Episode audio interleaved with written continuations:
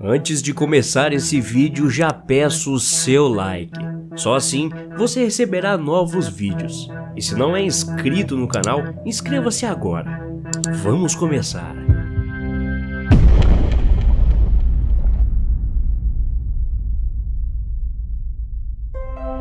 Seguindo nossa playlist de lendas urbanas brasileiras, hoje falaremos de uma bastante popular. Se você ainda não viu o primeiro episódio dessa série, recomendo a assistir também. Provavelmente você já ouviu de seus pais essa história, e se viveu por volta do século XIX, já se borrou de medo do temido homem ou velho do saco, conhecido por outros também como Papa Figo. Algumas mães da época, quando queriam que seus filhos, que naquele tempo amavam ficar brincando nas ruas, voltassem cedo para casa, os apavorava com a lenda do velho do saco. Segundo o conto, um homem idoso, com roupas rasgadas, dentes pretos e aparência suja, surgia no fim da tarde para sequestrar crianças que ainda estavam nas ruas sem a supervisão dos pais e as levava no grande saco que carregava em suas costas, lotado de crianças que ele já tinha pego pelo caminho. Ao capturá-las, as levava para sua casa afastada da cidade, onde usava os corpos das crianças para fazer sabonetes, botões e colares com seus dentes.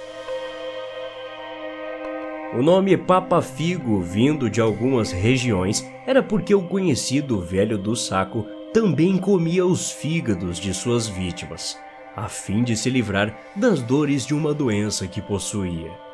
Dizem que as dores somente dão alívio ao homem após ele devorar os órgãos das crianças, principalmente o fígado. Era comum a polícia achar vítimas mortas com um monte de dinheiro junto ao corpo para cobrir as despesas do velório. Uma das versões da história diz que ele tirava os órgãos para vendê-los aos leprosos ricos. Isso porque a crença popular de antigamente dizia que a lepra era uma doença do sangue. Como o sangue é filtrado pelo fígado, muitos achavam que comer esse órgão os ajudaria a restabelecer sua saúde. Entretanto, a origem dessa lenda parece ter vindo com a chegada do povo cigano no Brasil.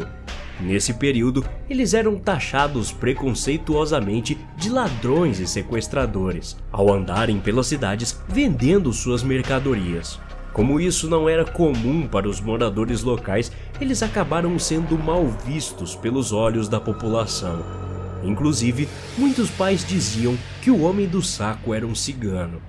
A história ficou tão popular que se espalhou por países e gerações.